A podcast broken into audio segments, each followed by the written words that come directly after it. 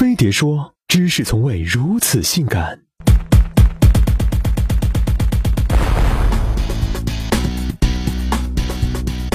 对中国男人来说，砖头和石头成了他们结婚的两大路障。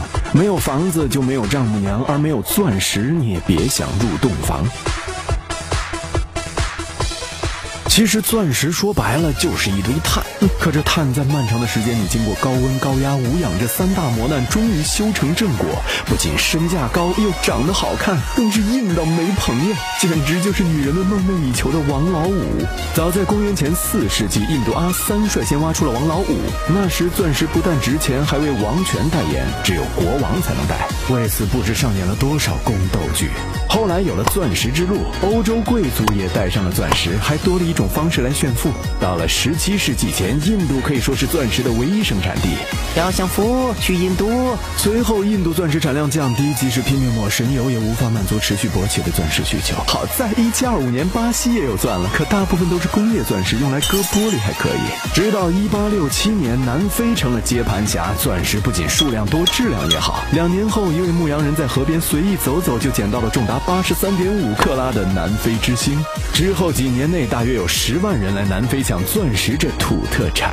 都说物以稀为贵，这钻石产量多了，自然就要掉价。于是为了稳定市场，继续捞大钱，一八八七年戴比尔斯成立。这家公司一边花钱买钻矿、囤钻石、玩垄断，一度承包了世界百分之九十的钻石资源；一边又玩命开除矿工，控制钻石开采量，让整个南非钻石产量下降百分之四十。终于又把钻石变成了稀缺货。而而且戴比尔斯还有特别的卖钻石方式。先只卖给极少数买家，然后他们把钻石原石装在盒子里卖给下家，明码标价，不给验货，也不给讨价还价，要的把钱留下，不要的下回就别想来了。再由下家去市场搞批发，这样一来，戴比尔斯就控制了整个钻石市场，老霸道。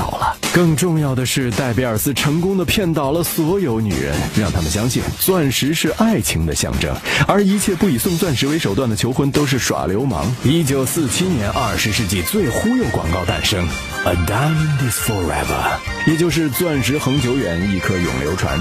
对男人来说，改成一颗就破产才对；而对女人，他们只想着克拉数，happy 啊，男 happy 啊。正因如此，钻石的身价才跟个不倒翁似的，一直屹立不倒，不知掏空了多少男人的钱包。可为了完成结婚这个主线任务，你又不得不买。